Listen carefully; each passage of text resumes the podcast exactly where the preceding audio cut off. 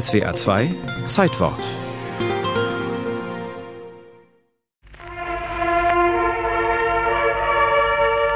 Als am 9. Februar 1936 in der Rominter Heide zur Jagd geblasen wird, ist Hermann Göring aufs höchste angespannt.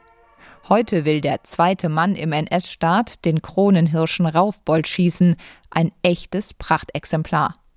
Um die zehn Jahre alt, sein Geweih ein acht Kilo schwerer 20 Ender. Die Zeit drängt, denn im Februar werfen die Rothirsche ihr Geweih ab. Und bis zum nächsten Jahr will der trophäengierige Göring auf keinen Fall warten. Am Ende des Tages liegt ihm der Hirsch tot zu Füßen. Oft lässt Göring seine Trophäen in Ölgemälden verewigen. Dieses Mal scheint ihm das nicht auszureichen. Der Bildhauer Johann Darso erhält den Auftrag, Raufbold ein Denkmal zu setzen.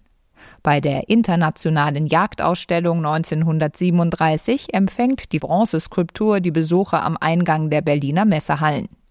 Der Reichsjägermeister Göring hält die Eröffnungsrede. So soll die Ausstellung auch dem Ziele dienen, die Stellung des Jägers in der ganzen Welt zu heben. Sie soll ihm das Ansehen geben, das er verdient. Bei der Jagd im gesitteten Weidberg haben Standesunterschiede niemals eine Rolle gespielt. Wie im Kampf gilt bei der Jagd nur der Mann selbst. Nur seine männlichen Tugenden, seine Kameradschaft, sein Charakter, aber niemals sein Stand. Die Jagd scheint Göring mehr zu faszinieren als die Politik. Zwar hat er sich viele hohe Ämter unter den Nagel gerissen, bei wichtigen Besprechungen fehlt er aber oft. Er geht lieber auf die Pirsch, sei es in der ostpreußischen Rominter Heide oder in der Berliner Schorfheide, riesige Waldgebiete, die Göring für sich selbst reserviert hat.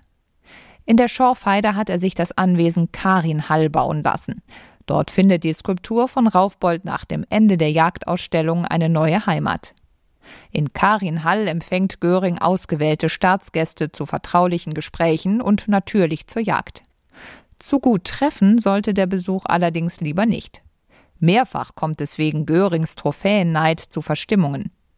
1941 weist er seine Staatsjagdreviere schriftlich an. Kapitale und hochkapitale Hirsche werden in Zukunft in den Revieren, in denen ich persönlich während der Hirschbrunft anwesend zu sein pflege, nur durch mich und nicht mehr durch meine Gäste erlegt. Ausnahmen können allein durch mich befohlen werden. Auch ansonsten ist Göring regelungsfreudig. Er will ein deutsches jagdliches Brauchtum schaffen, das genau festlegt, wie die Jagd traditionell abzulaufen hat.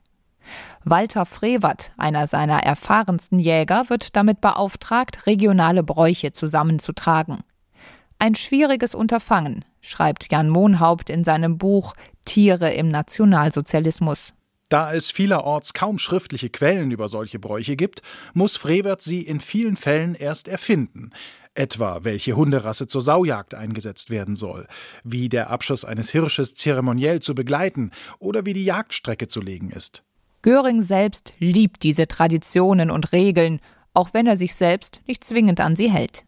Sonst hätte er Raufbold gar nicht schießen dürfen, denn laut seinem eigenen Jagdgesetz gilt ab Anfang Februar die sechsmonatige Schonzeit. 1945, die russischen Truppen sind schon im Anzug, wird Karin Hall gesprengt. Die Hirschstatue übersteht die Sprengung wundersamerweise. Die Rote Armee nimmt sie mit. Seit 1969 steht Raufbold im Berliner Tierpark. Nichts weist auf die bewegte Geschichte der Skulptur hin.